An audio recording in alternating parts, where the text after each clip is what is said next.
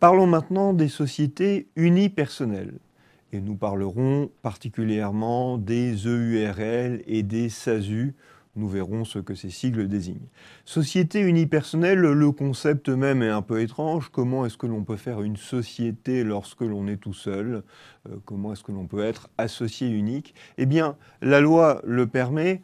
En réalité, depuis longtemps, il existe des sociétés qui sont en fait unipersonnel, même si en droit on a plusieurs associés, puisque vous savez que dans beaucoup de sociétés, de petites sociétés particulièrement, même si l'on a plusieurs associés, eh bien, une seule personne est véritablement intéressée à l'affaire.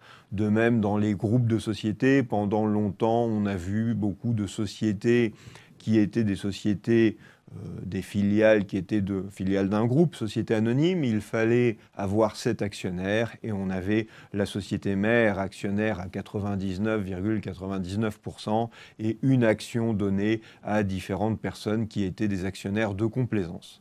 Bien. Euh, ce n'est pas une bonne chose, mais dès lors que la loi demandait à ce que l'on ait un certain nombre d'actionnaires et dès lors que l'on voulait recourir à cet instrument de la société, ont respecté formellement les textes et l'ont passé par ce, entre guillemets, montage. Le législateur a permis, dans un passé récent, que l'on puisse avoir des sociétés constituées dès le début, ab initio, constituées par un seul associé. Ces sociétés, ce sont euh, depuis 1985 l'EURL, qui est une SARL unipersonnelle. EURL, cela veut dire entreprise unipersonnelle à responsabilité limitée. En réalité, il faut bien comprendre que c'est une SARL à un seul associé. Ce n'est pas une forme sociale autonome. On ne crée pas une URL, on crée une SARL dont on est le seul associé. Et l'autre forme qui est apparue, elle, en 1999, autre forme de société que l'on peut créer dès le début avec un seul associé, c'est la SAS unipersonnelle, la société par action simplifiée unipersonnelle. On parle de SASU euh, en pratique, mais là encore, euh, la forme est celle d'une SAS. Alors, il faut bien comprendre que on ne peut pas constituer une société avec un seul associé pour toutes les formes sociales. On ne peut pas faire une société anonyme si on est tout seul. On peut commencer à plusieurs, le minimum est de 7 pour une SA, et ensuite on peut se retrouver seul parce que l'on vend ses parts, parce que, enfin, parce achète les, les actions, pardon, pas les parts d'ailleurs, des autres actionnaires. Mais pour constituer une société tout seul, il faut être dans l'une des hypothèses prévues par la loi. Il faut parler ici d'un article qui est l'article 1832 alinéa 2 du Code civil. Euh, vous vous rappelez de l'alinéa 1 qui nous dit que la société est instituée par un contrat de société. Et l'alinéa 2 déroge à cela en disant que la société peut être instituée par l'acte de volonté d'une seule personne, mais dans les cas prévus par la loi. Cela veut dire que ce n'est que lorsque la loi autorise à la création d'une société unipersonnelle, pour l'essentiel les EURL et les SASU, que l'on peut créer tout seul une société.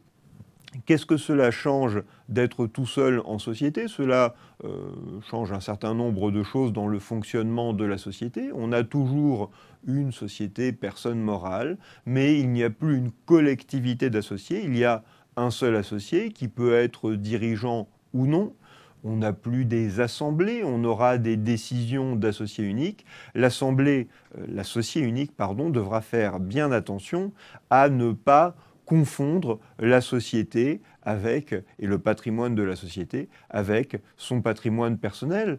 Euh, si je suis associé unique et gérant d'une SARL, je peux me dire que finalement, moi et la SARL, c'est la même chose, mais vous imaginez que le jour où je vends la SARL, où je cède 100% des parts, eh bien, peut-être que celui qui va acheter euh, ma société va découvrir que j'ai fait un certain nombre de prélèvements dans les caisses sociales et peut-être que finalement, euh, la société aux dépens de laquelle j'ai commis un abus de biens sociaux, eh bien peut-être que la société va euh, porter plainte et peut-être que je serai poursuivi pour abus de biens sociaux, pour euh, avoir utilisé les biens de la société comme mes biens propres. Donc il faut ne pas perdre de vue, lorsque l'on est associé unique, donc d'une société unipersonnelle, que on est associé d'une personne morale avec un intérêt distinct et il faut respecter l'intérêt propre de cette personne morale. Euh, un mot sur la dissolution des sociétés unipersonnelles. Le Code civil prévoit une règle de simplification puisque lorsque l'on met fin à une société unipersonnelle, eh bien on sait déjà qui va récupérer après la liquidation, euh, eh bien qui va récupérer l'actif et le passif de la société, mais pour simplifier les choses, le législateur a prévu que lorsqu'une société unipersonnelle est dissoute, on n'est pas obligé de faire une liquidation.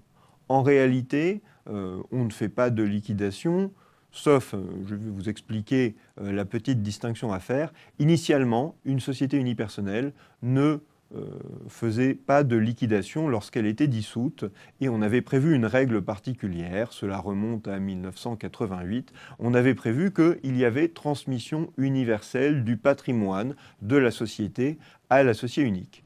Euh, cela, c'est quelque chose de la transmission universelle du patrimoine que nous reverrons à propos des fusions et des scissions. Eh bien, euh, ce mécanisme faisait que tout le patrimoine de la société unipersonnelle dissoute remontait vers son associé unique.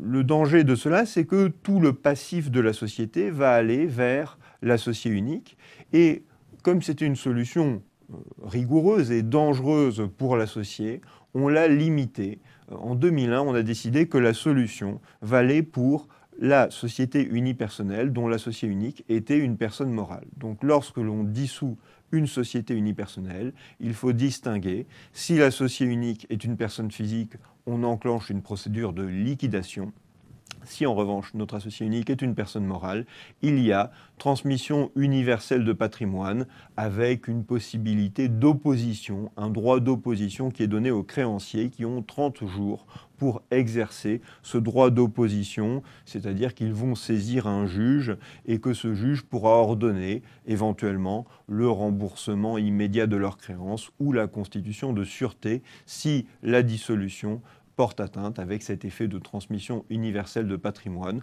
aux droits des créanciers.